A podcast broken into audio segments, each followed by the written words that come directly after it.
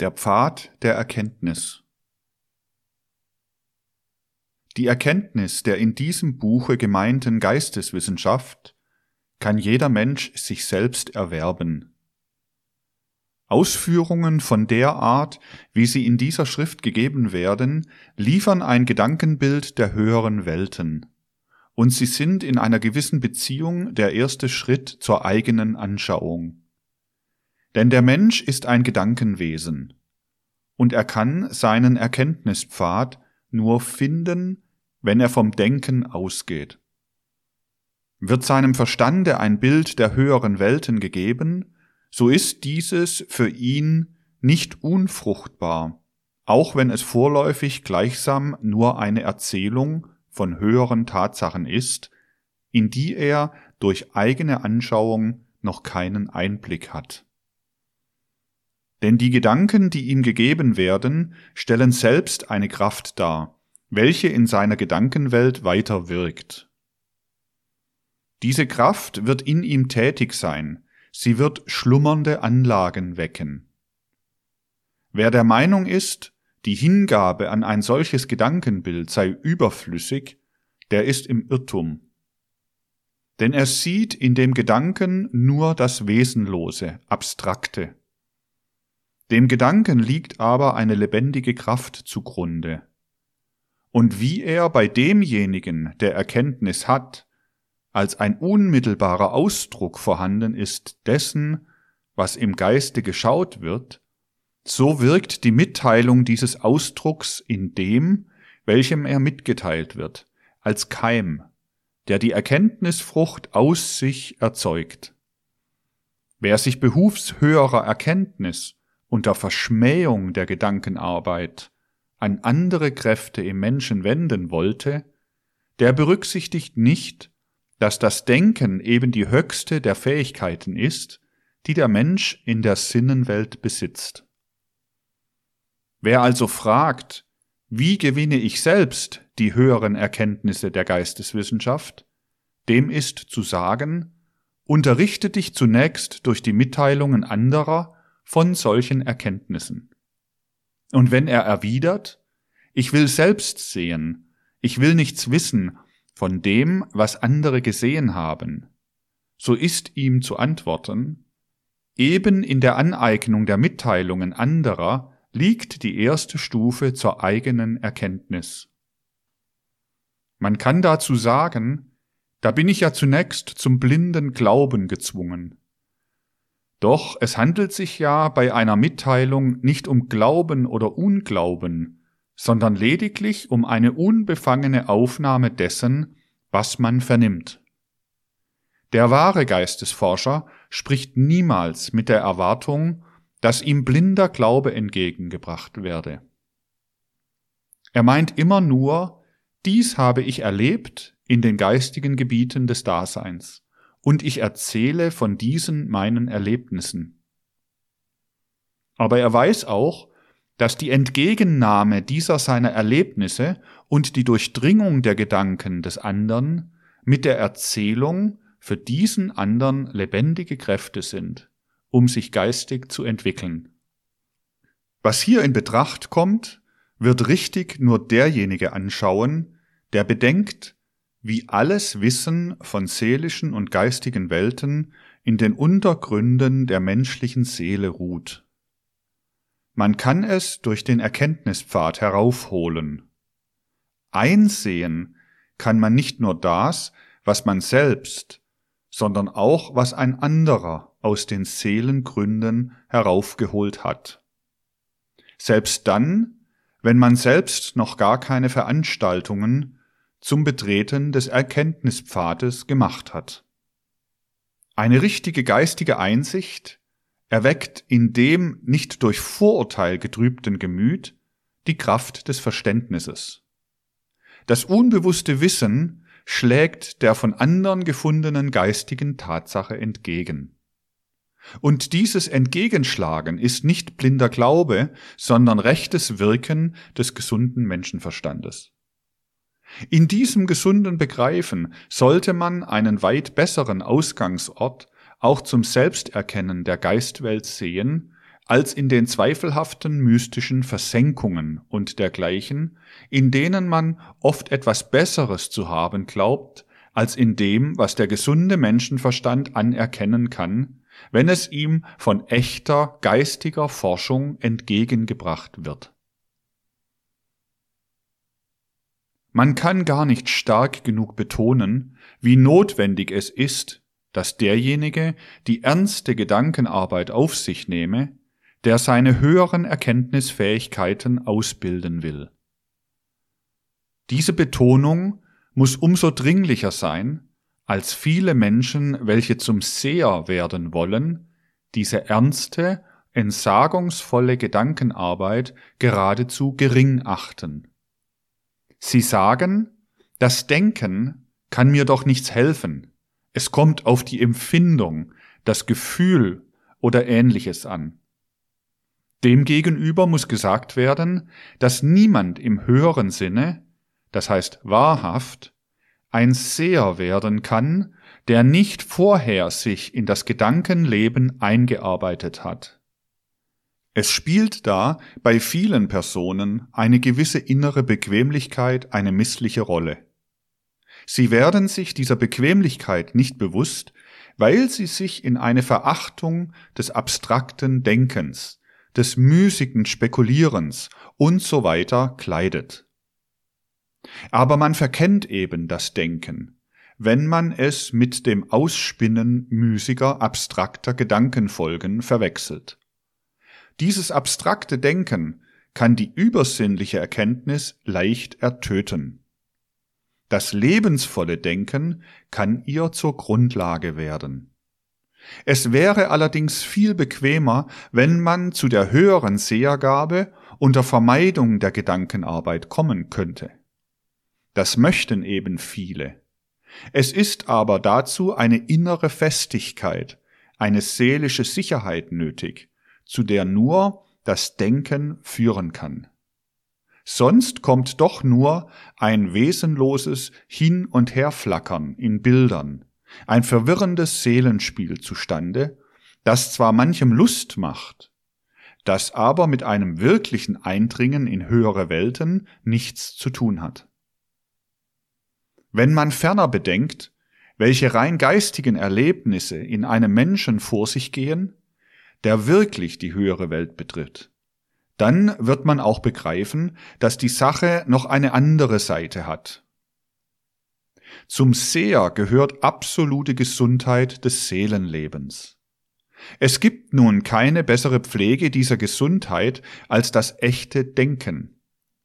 Ja, es kann diese Gesundheit ernstlich leiden, wenn die Übungen zur höheren Entwicklung nicht auf dem Denken aufgebaut sind. So wahr es ist, dass einen gesund und richtig denkenden Menschen die Sehergabe noch gesunder, noch tüchtiger zum Leben machen wird, als er ohne dieselbe ist, so wahr ist es auch, dass alles sich entwickeln wollen bei einer Scheu vor Gedankenanstrengung, alle Träumerei auf diesem Gebiete, der Fantasterei und auch der falschen Einstellung zum Leben Vorschub leistet. Niemand hat etwas zu fürchten, der unter Beobachtung des hier Gesagten sich zu höherer Erkenntnis entwickeln will. Doch sollte es eben nur unter dieser Voraussetzung geschehen. Diese Voraussetzung hat nur mit der Seele und dem Geiste des Menschen zu tun. Zu reden von einem irgendwie gearteten schädlichen Einfluss auf leibliche Gesundheit ist bei dieser Voraussetzung absurd. Der unbegründete Unglaube allerdings ist schädlich. Denn er wirkt in dem Empfangenden als eine zurückstoßende Kraft. Er verhindert ihn, die befruchtenden Gedanken aufzunehmen. Kein blinder Glaube, wohl aber die Aufnahme der geisteswissenschaftlichen Gedankenwelt wird bei der Erschließung der höheren Sinne vorausgesetzt. Der Geistesforscher tritt seinem Schüler entgegen mit der Zumutung, nicht glauben sollst du, was ich dir sage, sondern es denken. es zum Inhalte deiner eigenen Gedankenwelt machen.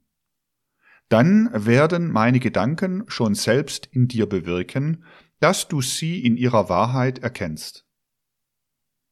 Dies ist die Gesinnung des Geistesforschers. Er gibt die Anregung.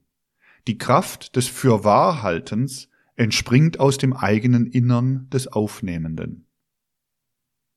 Und in diesem Sinne sollten die geisteswissenschaftlichen Anschauungen gesucht werden.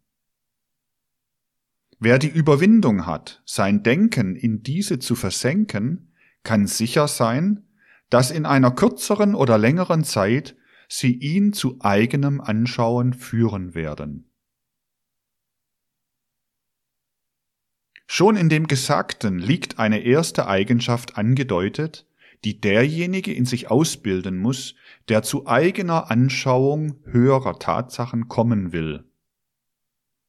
Es ist die rückhaltlose, unbefangene Hingabe an dasjenige, was das Menschenleben oder auch die außermenschliche Welt offenbaren. Wer von vornherein mit dem Urteil, das er aus seinem bisherigen Leben mitbringt, an eine Tatsache der Welt herantritt, der verschließt sich durch solches Urteil gegen die ruhige, allseitige Wirkung, welche diese Tatsache auf ihn ausüben kann. Der Lernende muss in jedem Augenblicke sich zum völlig leeren Gefäß machen können, in das die fremde Welt einfließt. Nur diejenigen Augenblicke sind solche der Erkenntnis, wo jedes Urteil, jede Kritik schweigen, die von uns ausgehen. Es kommt zum Beispiel gar nicht darauf an, wenn wir einem Menschen gegenübertreten, ob wir weiser sind als er. Auch das unverständigste Kind hat dem höchsten Weisen etwas zu offenbaren. Und wenn dieser mit seinem noch so weisen Urteil an das Kind herantritt, so schiebt sich seine Weisheit wie ein trübes Glas vor dasjenige, was das Kind ihm offenbaren soll. Man sieht wohl gerade aus dieser Angabe, dass es sich bei der Forderung der rückhaltlosen Hingabe nicht um die Ausscheidung des eigenen Urteils oder um Hingabe an blinden Glauben handelt. Dergleichen hätte doch einem Kinde gegenüber keinen Sinn. Zu dieser Hingabe an die Offenbarungen der fremden Welt gehört völlige innere Selbstlosigkeit. Und wenn sich der Mensch prüft, in welchem Grade er diese Hingabe hat, so wird er erstaunliche Entdeckungen an sich selbst machen. Will einer den Pfad der höheren Erkenntnis betreten, so muss er sich darin üben, sich selbst mit allen seinen Vorurteilen in jedem Augenblicke auslöschen zu können. Solange er sich auslöscht, fließt das andere in ihn hinein. Nur hohe Grade von solch selbstloser Hingabe befähigen zur Aufnahme der höheren geistigen Tatsachen, die den Menschen überall umgeben. Man kann zielbewusst in sich diese Fähigkeit ausbilden. Man versuche zum Beispiel gegenüber Menschen seiner Umgebung, sich jedes Urteils zu enthalten. Man erlösche in sich den Maßstab von anziehend und abstoßend, von dumm oder gescheit, den man gewohnt ist anzulegen. Und man versuche ohne diesen Maßstab die Menschen rein aus sich selbst heraus zu verstehen. Die besten Übungen kann man an Menschen machen, vor denen man einen Abscheu hat. Man unterdrücke mit aller Gewalt diesen Abscheu und lasse alles unbefangen auf sich wirken, was sie tun. Oder wenn man in einer Umgebung ist, welche dies oder jenes Urteil herausfordert, so unterdrücke man das Urteil und setze sich unbefangen den Eindrücken aus. Dieses unbefangene Hingeben hat mit einem blinden Glauben nicht das geringste zu tun.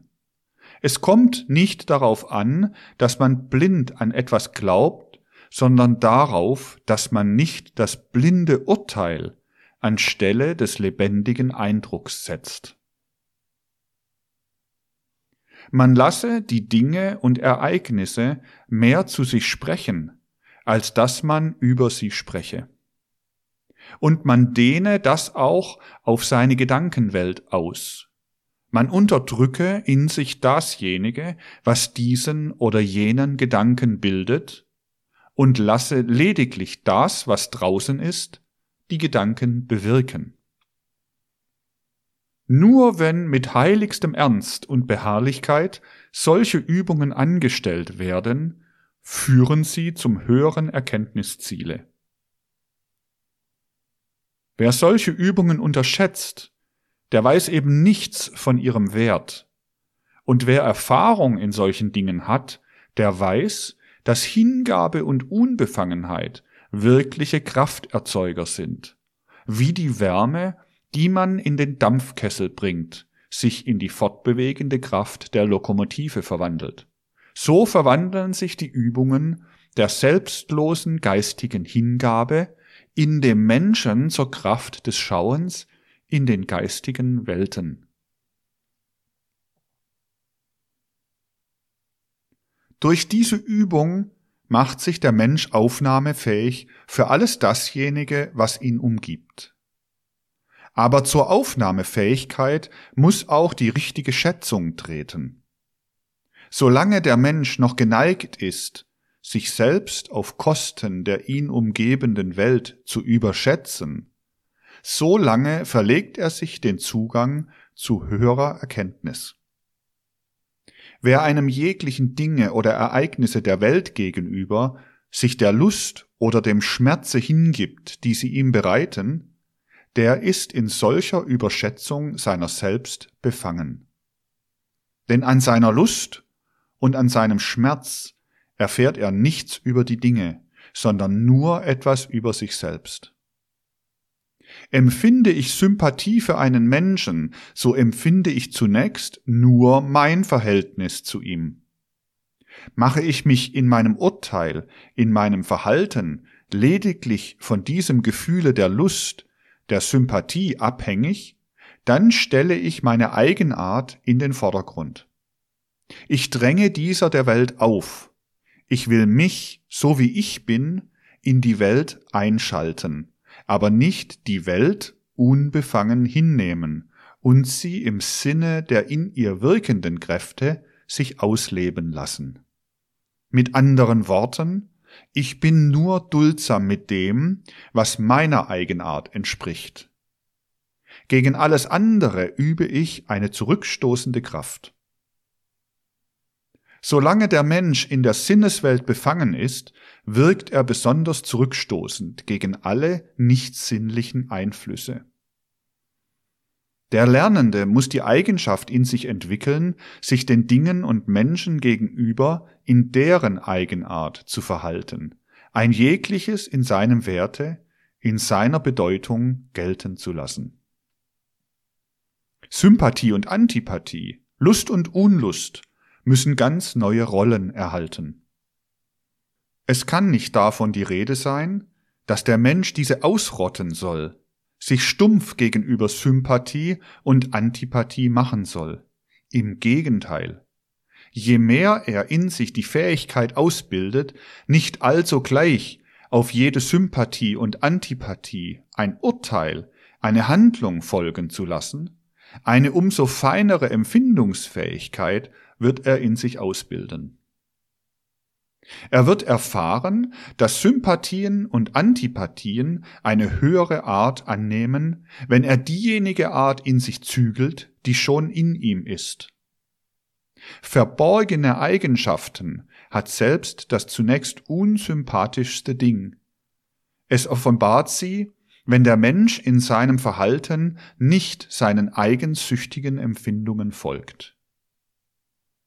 Wer sich in dieser Richtung ausgebildet hat, der empfindet feiner nach allen Seiten hin als andere, weil er sich nicht von sich selbst zur Unempfänglichkeit verführen lässt. Jede Neigung, der man blindlings folgt, stumpft dafür ab, die Dinge der Umgebung im rechten Licht zu sehen. Wir drängen uns gleichsam der Neigung folgend durch die Umgebung hindurch, statt uns ihr auszusetzen und sie in ihrem Werte zu fühlen. Und wenn der Mensch nicht mehr auf jede Lust und jeden Schmerz, auf jede Sympathie und Antipathie hin seine eigensüchtige Antwort, sein eigensüchtiges Verhalten hat, dann wird er auch unabhängig von den wechselnden Eindrücken der Außenwelt. Die Lust, die man an einem Dinge empfindet, macht einen sogleich von diesem abhängig. Man verliert sich an das Ding. Ein Mensch, der je nach den wechselnden Eindrücken sich in Lust und Schmerz verliert, kann nicht den Pfad der geistigen Erkenntnis wandeln. Mit Gelassenheit muss er Lust und Schmerz aufnehmen. Dann hört er auf, sich in ihnen zu verlieren. Dann fängt er aber dafür an, sie zu verstehen. Eine Lust, der ich mich hingebe, verzehrt mein Dasein in dem Augenblicke der Hingabe. Ich aber soll die Lust nur benutzen, um durch sie zum Verständnisse des Dinges zu kommen, das mir Lust bereitet. Es soll mir nicht darauf ankommen, dass das Ding mir Lust bereitet. Ich soll die Lust erfahren und durch die Lust das Wesen des Dinges. Die Lust soll für mich nur sein Verkündigung dessen, dass in dem Dinge eine Eigenschaft ist, die sich eignet, Lust zu bereiten. Diese Eigenschaft soll ich erkennen lernen. Bleibe ich bei der Lust stehen, lasse ich mich ganz von ihr einnehmen. So bin ich es nur selbst, der sich auslebt. Ist mir die Lust nur die Gelegenheit, eine Eigenschaft des Dinges zu erleben, so mache ich durch dieses Erlebnis mein Inneres reicher. Dem Forschenden müssen Lust und Unlust, Freude und Schmerz Gelegenheit sein, durch die er von den Dingen lernt. Der Forschende wird dadurch nicht stumpf gegen Lust und Schmerz, aber er erhebt sich über sie, damit sie ihm die Natur der Dinge offenbaren. Wer nach dieser Richtung hin sich entwickelt, wird einsehen lernen, welche Lehrmeister Lust und Schmerz sind. Er wird mit jedem Wesen mitempfinden und dadurch die Offenbarung von dessen Innerem empfangen. Der Forschende sagt sich niemals allein, Oh, wie leide ich, wie freue ich mich, sondern stets, wie spricht das Leid, wie spricht die Freude. Er gibt sich hin, um Lust und Freude der Außenwelt auf sich einwirken zu lassen. Dadurch entwickelt sich in dem Menschen eine völlig neue Art, sich zu den Dingen zu stellen. Früher ließ der Mensch diese oder jene Handlung auf diesen oder jenen Eindruck nur deshalb folgen, weil die Eindrücke ihn freuten oder ihm Unlust machten. Jetzt aber lässt er Lust und Unlust auch die Organe sein, durch die ihm Dinge sagen, wie sie ihrem Wesen nach selbst sind. Lust und Schmerz werden aus bloßen Gefühlen in ihm zu Sinnesorganen durch welche die Außenwelt wahrgenommen wird. Wie das Auge nicht selbst handelt, wenn es etwas sieht, sondern die Hand handeln lässt, so bewirken Lust und Schmerz in dem geistig Forschenden, insofern er sie als Erkenntnismittel anwendet, nichts, sondern sie empfangen Eindrücke. Und das, was durch Lust und Unlust erfahren ist, das bewirkt die Handlung. Wenn der Mensch in der Art Lust und Unlust übt, dass sie Durchgangsorgane werden, so bauen sie ihm in seiner Seele die eigentlichen Organe auf, durch die sich ihm die seelische Welt erschließt. Das Auge kann nur dadurch dem Körper dienen, dass es ein Durchgangsorgan für sinnliche Eindrücke ist.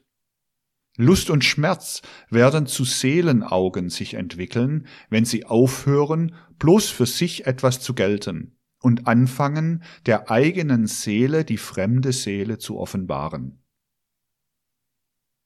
Durch die genannten Eigenschaften setzt sich der Erkennende in die Lage, ohne störende Einflüsse seiner Eigenheiten dasjenige auf sich einwirken zu lassen, was in seiner Umwelt wesenhaft vorhanden ist. Er hat aber auch sich selbst in die geistige Umwelt in richtiger Art einzufügen. Er ist ja als denkendes Wesen Bürger der geistigen Welt. Er kann das nur in rechter Weise sein, wenn er während des Geisterkennens seinen Gedanken einen Ablauf gibt, der den ewigen Gesetzen der Wahrheit, den Gesetzen des Geisterlandes entspricht.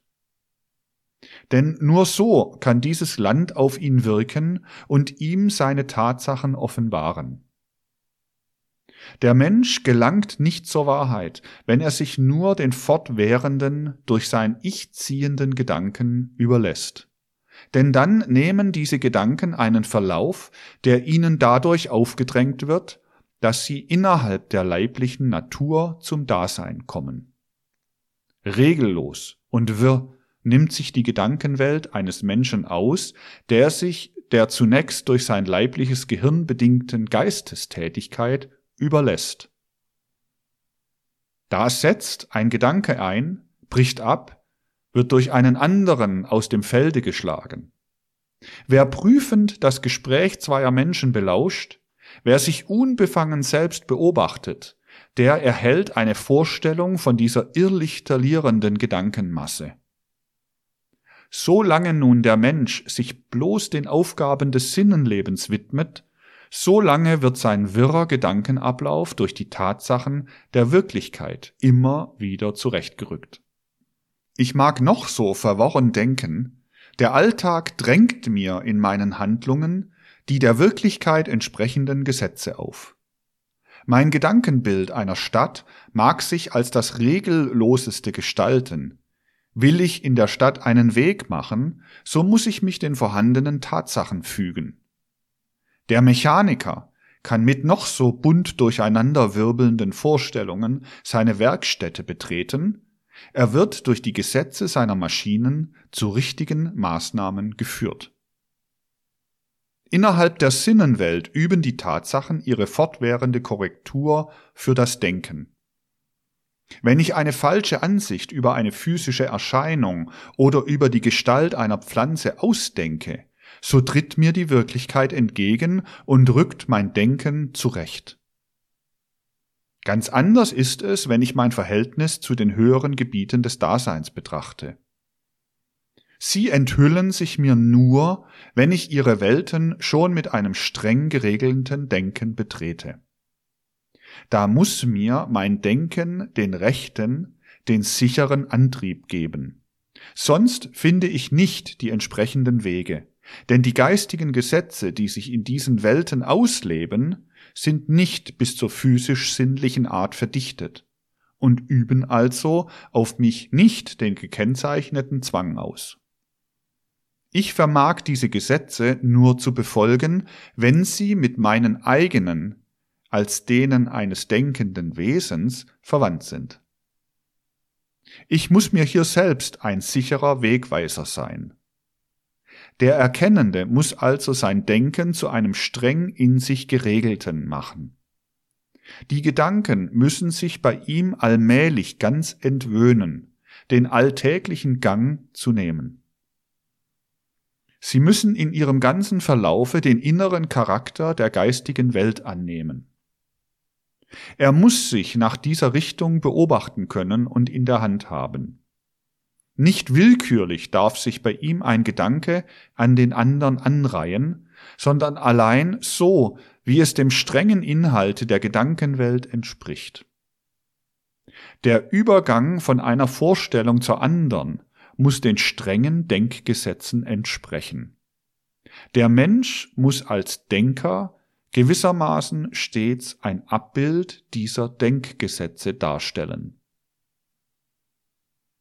Alles, was nicht aus diesen Gesetzen fließt, muss er seinem Vorstellungsablauf verbieten.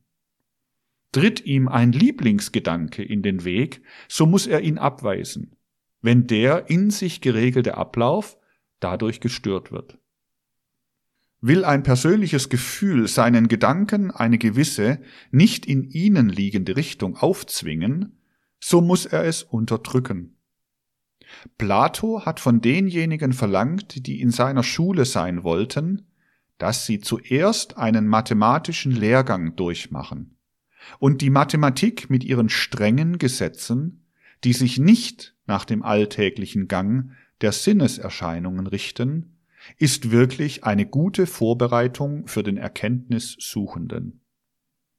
Er muss sich, wenn er in ihr vorwärts kommen will, aller persönlichen Willkür, aller Störungen entschlagen. Der Erkenntnissuchende bereitet sich für seine Aufgabe dadurch vor, dass er durch Willkür alle selbsttätig waltende Willkür des Denkens überwindet. Er lernt rein den Forderungen des Gedankens zu folgen. Und so muss er lernen, in jeglichem Denken, das der Geisterkenntnis dienen soll, vorzugehen. Dies Gedankenleben selbst muss ein Abbild des ungestörten mathematischen Urteilens und Schließens sein. Er muss bestrebt sein, wo er geht und steht, in solcher Art denken zu können. Dann fließen die Gesetzmäßigkeiten der geistigen Welt in ihn ein, die spurlos an ihm vorüber und durch ihn hindurchziehen, wenn sein Denken den alltäglichen verworrenen Charakter trägt. Ein geordnetes Denken bringt ihn von sicheren Ausgangspunkten aus zu den verborgensten Wahrheiten. Solche Hinweise sollen aber nicht einseitig aufgefasst werden. Wenn auch Mathematik eine gute Disziplinierung des Denkens bewirkt, so kann man doch zu einem reinen, gesunden und lebensvollen Denken auch kommen, ohne Mathematik zu treiben. Und was der Erkenntnissuchende für sein Denken anstrebt, das muss er auch für sein Handeln anstreben. Dies muss ohne störende Einflüsse von Seiten seiner Persönlichkeit den Gesetzen des Edlen, Schönen und ewig Wahren folgen können. Diese Gesetze müssen ihm die Richtung geben können. Beginnt er etwas zu tun, was er als das Richtige erkannt hat, und befriedigt sich an diesem Tun sein persönliches Gefühl nicht, so darf er den betretenen Weg deswegen nicht verlassen. Er darf ihn aber auch nicht verfolgen, weil er ihm Freude macht, wenn er findet, dass er mit den Gesetzen des ewig Schönen und Wahren nicht übereinstimmt. Im alltäglichen Leben lassen sich die Menschen von dem zu ihren Handlungen bestimmen, was sie persönlich befriedigt, was ihnen Früchte trägt. Dadurch zwingen sie die Richtung ihrer Persönlichkeit dem Gang der Welterscheinungen auf. Sie verwirklichen nicht das Wahre, das in den Gesetzen der geistigen Welt vorgezeichnet ist. Sie verwirklichen die Forderung ihrer Willkür. Erst dann wirkt man im Sinne der geistigen Welt, wenn man allein deren Gesetze befolgt. Aus dem, was bloß aus der Persönlichkeit herausgetan wird, ergeben sich keine Kräfte, die eine Grundlage bilden können für Geisterkenntnis. Der Erkenntnissuchende kann nicht bloß fragen, was bringt mir Frucht, womit habe ich Erfolg, sondern er muss auch fragen können, was habe ich als das Gute erkannt. Verzicht auf die Früchte des Handelns für die Persönlichkeit, Verzicht auf alle Willkür, das sind die ernsten Gesetze, die er sich muss vorzeichnen können. Dann wandelt er in den Wegen der geistigen Welt. Sein ganzes Wesen durchdringt sich mit diesen Gesetzen. Er wird frei von allem Zwang der Sinnenwelt. Sein Geistmensch hebt sich heraus aus der sinnlichen Umhüllung. So gelangt er hinein in den Fortschritt zum Geistigen. So vergeistigt er sich selbst. Man kann nicht sagen, was nützen mir alle Vorsätze, rein den Gesetzen des Wahren zu folgen, wenn ich mich vielleicht über dieses Wahre irre. Es kommt auf das Streben, auf die Gesinnung an. Selbst der Irrende hat in dem Streben nach dem Wahren eine Kraft, die ihn von der unrichtigen Bahn ablenkt. Ist er im Irrtum, so ergreift ihn diese Kraft und führt ihn die Wege zum Rechten. Schon der Einwand, ich kann auch irren, ist störender Unglaube. Er zeigt, dass der Mensch kein Vertrauen hat in die Kraft des Wahren. Denn gerade darauf kommt es an, dass er sich nicht vermisst, von seinem eigensüchtigen Standpunkte aus sich die Ziele zu geben, sondern darauf, dass er sich selbstlos hingibt und von dem Geiste sich die Richtung bestimmen lässt.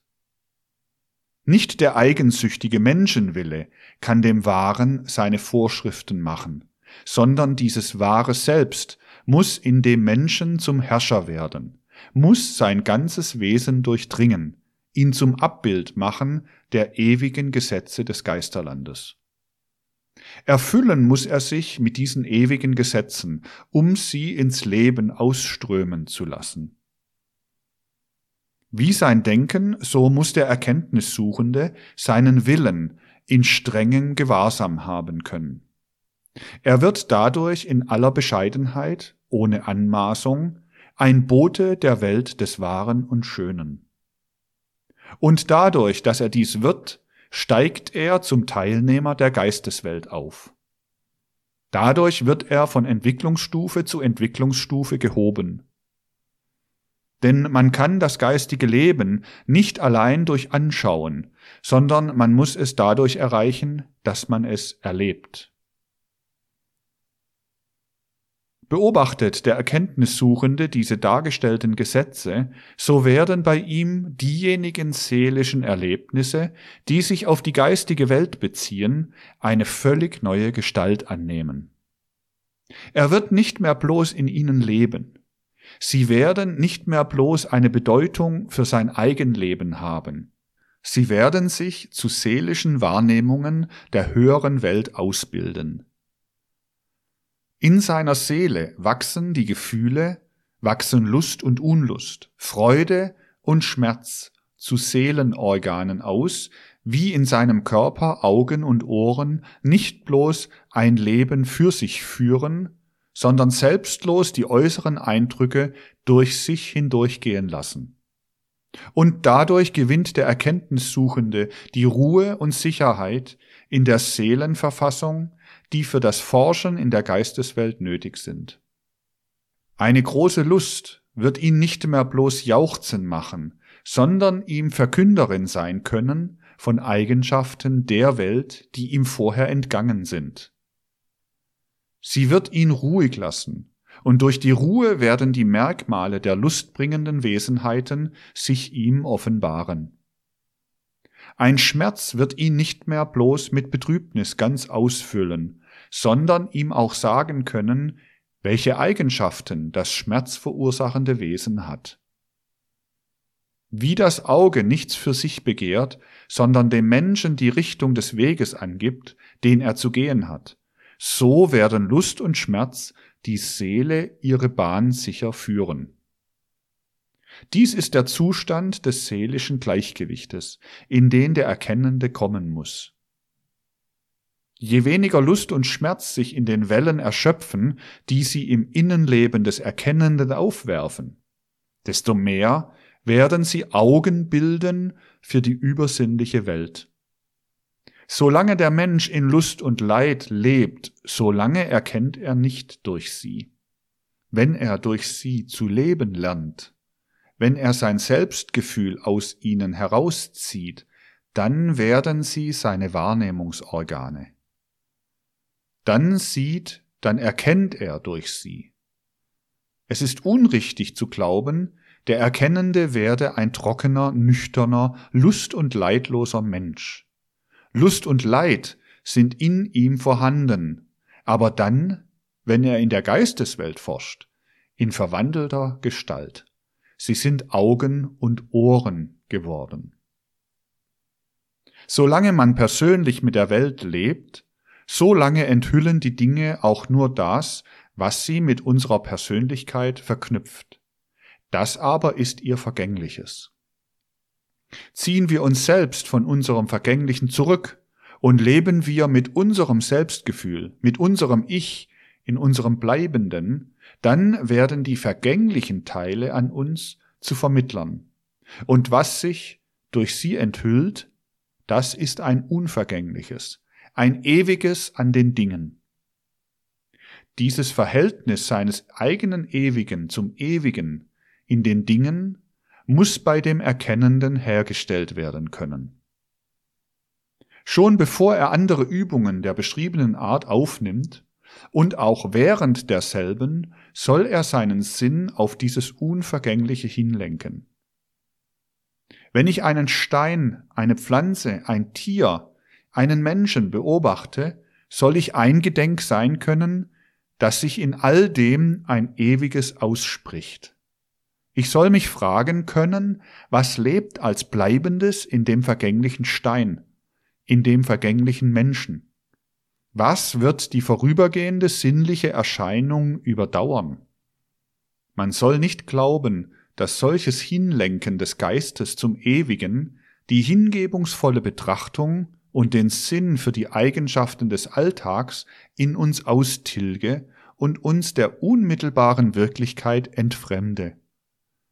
Im Gegenteil, jedes Blatt, jedes Käferchen wird uns unzählige Geheimnisse enthüllen, wenn unser Auge nicht nur, sondern durch das Auge der Geist auf sie gerichtet ist. Jedes Glitzern, jede Farbennuance, jeder Tonfall werden den Sinnen lebhaft und wahrnehmbar bleiben. Nichts wird verloren gehen. Nur unbegrenztes neues Leben wird hinzugewonnen werden. Und wer nicht mit dem Auge das Kleinste zu beobachten versteht, wird auch nur zu blassen, blutleeren Gedanken, nicht aber zu geistigem Schauen kommen. Es hängt von der Gesinnung ab, die wir uns in dieser Richtung erwerben. Wie weit wir es bringen, das wird von unseren Fähigkeiten abhängen. Wir haben nur das Rechte zu tun und alles Übrige der Entwicklung zu überlassen. Zunächst muss es uns genügen, unseren Sinn auf das Bleibende zu richten. Tun wir das, dann wird eben dadurch die Erkenntnis des Bleibenden uns aufgehen. Wir müssen warten, bis uns gegeben wird. Und es wird zur entsprechenden Zeit jedem gegeben, der in Geduld wartet und arbeitet. Bald bemerkt unter solchen Übungen der Mensch, welche gewaltige Verwandlung mit ihm vorgeht. Er lernt jedes Ding nur mehr in derjenigen Beziehung wichtig oder unwichtig zu nehmen, als er das Verhältnis dieses Dinges zu einem bleibenden, ewigen erkannt hat.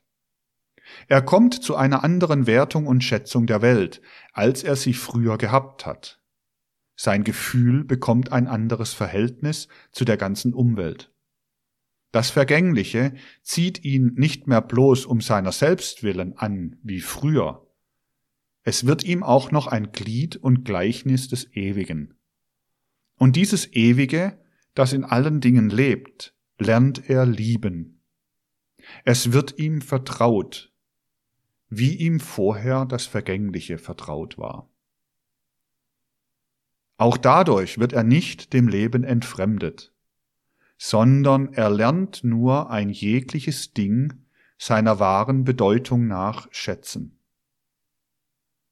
Selbst der eitle Tand des Lebens wird nicht spurlos an ihm vorüberziehen, aber der Mensch verliert sich, indem er nach dem Geistigen sucht, nicht mehr an ihn, sondern erkennt ihn in seinem begrenzten Wert. Er sieht ihn im rechten Lichte der ist ein schlechter Erkennender, der nur in Wolkenhöhen wandeln wollte und darüber das Leben verlöre.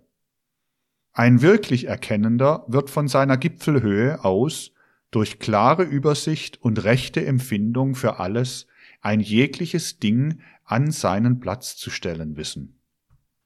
So eröffnet sich dem Erkennenden die Möglichkeit, nicht mehr den unberechenbaren Einflüssen der äußeren Sinnenwelt alleine zu folgen, die sein Wollen bald da, bald dorthin lenken. Er hat durch Erkenntnis in der Dinge ewiges Wesen geschaut.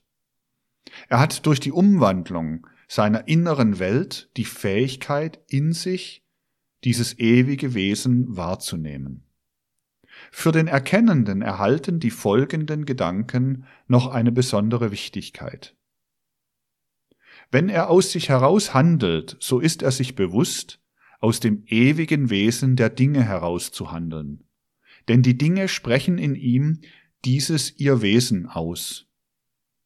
Er handelt also im Sinne der ewigen Weltordnung, wenn er aus dem in ihm lebenden Ewigen diesem seinem Handeln die Richtung gibt.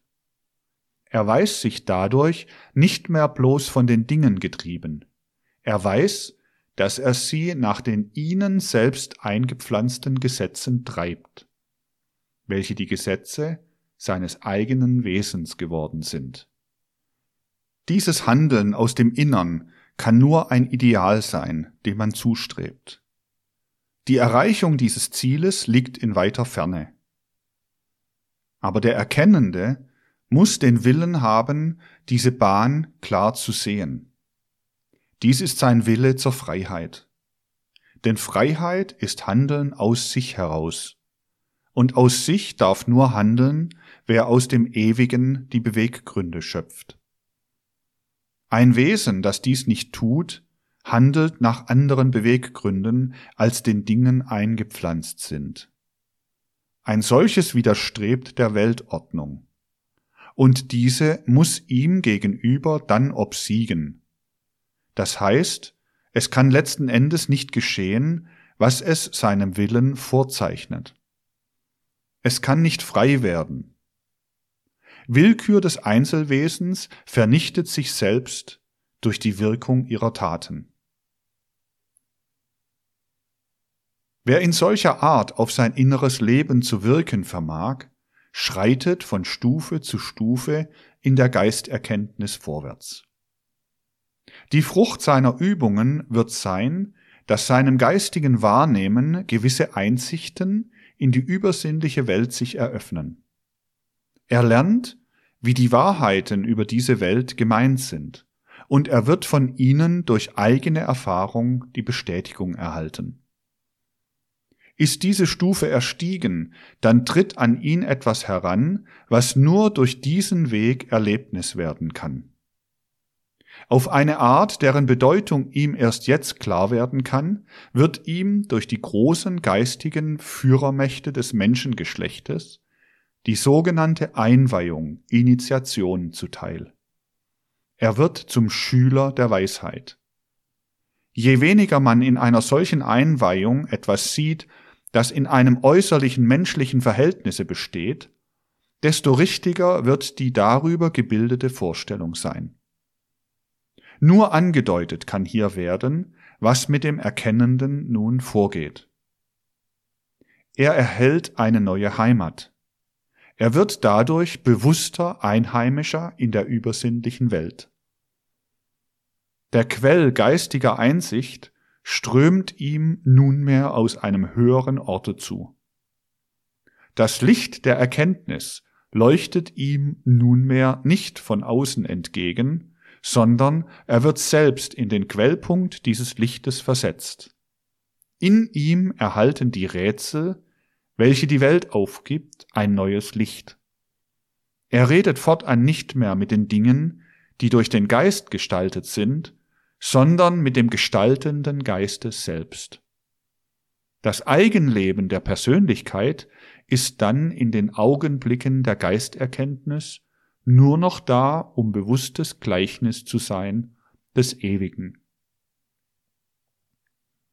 Zweifel an dem Geist, die vorher in ihm noch aufkommen konnten, verschwinden, denn Zweifeln kann nur, wen die Dinge über den in ihnen waltenden Geist täuschen. Und da der Schüler der Weisheit vermag, mit dem Geiste selbst Zwiesprache zu halten, so schwindet ihm auch jede falsche Gestalt, unter der er sich vorher den Geist vorgestellt hat. Die falsche Gestalt, in der man sich den Geist vorstellt, ist Aberglaube. Der Eingeweihte ist über den Aberglauben hinaus, denn er weiß, welche des Geistes wahre Gestalt ist. Freiheit von den Vorurteilen der Persönlichkeit, des Zweifels und des Aberglaubens, das sind die Merkmale dessen, der auf dem Erkenntnispfade zur Schülerschaft aufgestiegen ist. Man soll nicht verwechseln dieses Einswerden der Persönlichkeit mit dem umfassenden Geistesleben, mit einem die Persönlichkeit vernichtenden Aufgehen derselben in dem Allgeist. Ein solches Verschwinden findet bei wahrer Entwicklung der Persönlichkeit nicht statt. Diese bleibt in dem Verhältnis, das sie mit der Geistwelt eingeht, als Persönlichkeit gewahrt. Nicht Überwindung, sondern höhere Ausgestaltung der Persönlichkeit findet statt. Will man ein Gleichnis für dieses Zusammenfallen des Einzelgeistes mit dem Allgeist, dann kann man nicht das wählen von verschiedenen Kreisen, die in einen zusammenfallen, um in diesem unterzugehen, sondern man muss das Bild vieler Kreise wählen, deren jeder eine ganz bestimmte Farbennuance hat.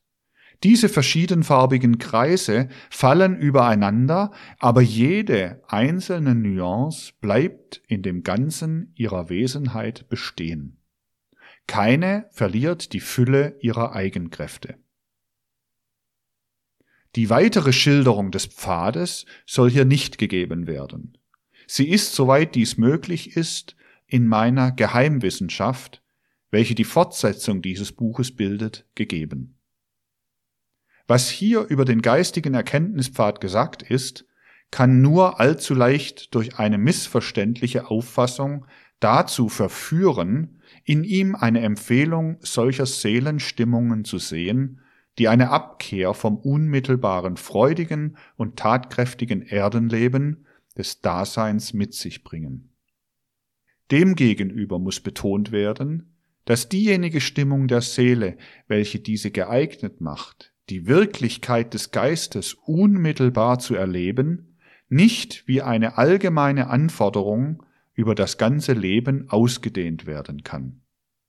Der Erforscher geistigen Daseins kann es in seine Gewalt bekommen, für diese Erforschung die Seele in die dazu notwendige Abgezogenheit von der sinnenfälligen Wirklichkeit zu bringen, ohne dass diese Abgezogenheit ihn im Allgemeinen zu einem weltfremden Menschen macht.